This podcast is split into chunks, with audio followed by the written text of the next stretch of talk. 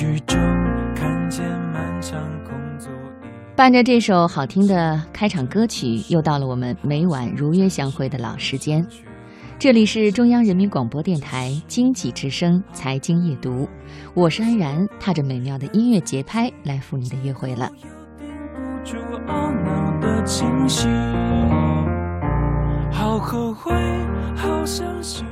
每年的世界互联网大会总会有一些照片很火爆，二零一六年也不例外。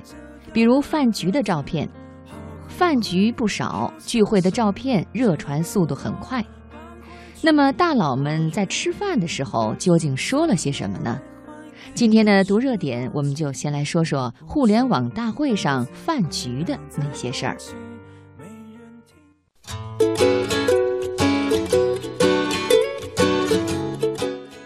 月十七日晚上，乌镇第三届世界互联网大会间隙，五八同城首席执行官姚劲波邀请了一群好友，共十个人。在富有江南特色的瑜伽圆形房煮酒论道，共议互联网加生活服务。五八集团的工作人员说，这场饭局从晚上六点三十分开始，进行了三个半小时。由于是私人聚会，谈话内容不得而知。微信群里，马化腾在二十时十八分发了一个迟到红包。看官们都好奇马化腾发了多大的红包呢？当然，微信限制单个红包最多包二百元。根据截图还可以猜到，雷军也发了红包，王兴则比较朴素地回了一句“多谢雷总”。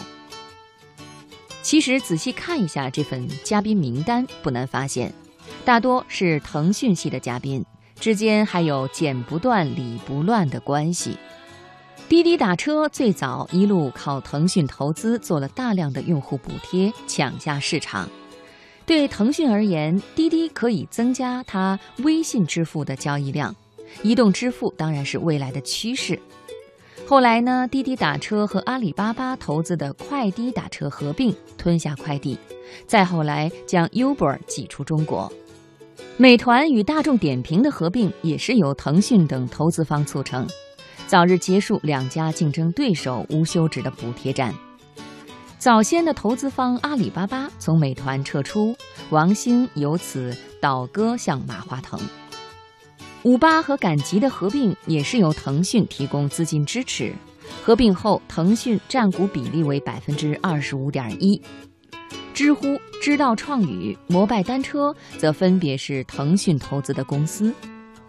摩拜单车 CEO 王晓峰告诉记者：“其实大佬互相之间都有些渊源。”他说：“周元是我们一个园区，王兴是摩拜投资人，也是我的顾问；Pony 是我在腾讯的老板，也是摩拜的战略投资者，还有很多。总之，交流很愉快，有些合作过段时间会公布出来。”如此看来，在这样一个场合，雷军的出现真的是有些乱入。对于聊天内容，王晓峰也是闭口不谈。饭局过后，姚劲波发了微博，他说：“乌镇另外一半互联网人在这里，市值三千亿美元。”如果说十一月十六日晚上的饭局以六零后、七零后为主。那么十七日晚上的饭局可以说代表了八零后的未来，周元、程维、赵伟等等都是八零后。前一晚，网易创始人丁磊、做东喊了一堆互联网大佬在一家民宿喝酒聊天。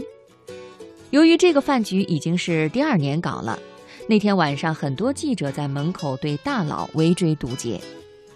那场饭局规格更高，一共有十七人出席。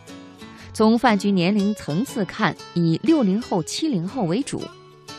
流水席上出现了新浪董事长曹国伟、华为消费者事业群 CEO 余承东、奇虎三六零董事长周鸿祎、优酷创始人谷永锵、搜狐 CEO 张朝阳、联想集团董事长兼 CEO 杨元庆。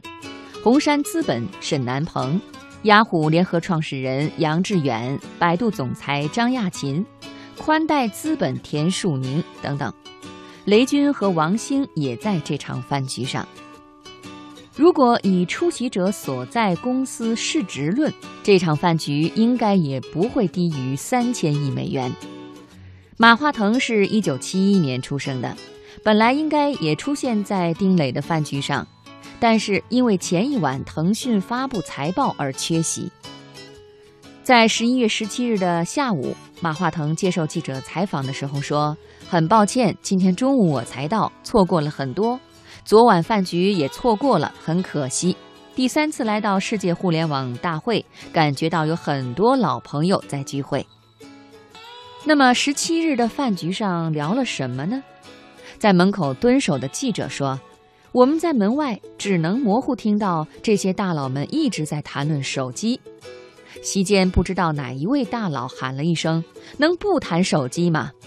然后大家继续谈论手机。”在十一月十七日接受集体采访的时候，丁磊表示，昨天晚上大家谈到现在行业存在的一些问题，包括互联网社交媒体水军泛滥、互黑的现象，彼此之间都有过节，但最后达成一致，认为我们作为领军企业有责任对互联网的净化互相监督，把我们的目光瞄向全球的市场。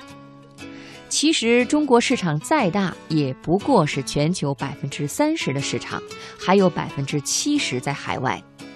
今天能够在中国使用的手段，到海外去是不一定能够用的，甚至有些是非法的、违法的。我们当时谈这个话题的时候，只剩下小米和华为的人了。我们说，争取三家将来成为全球前三名。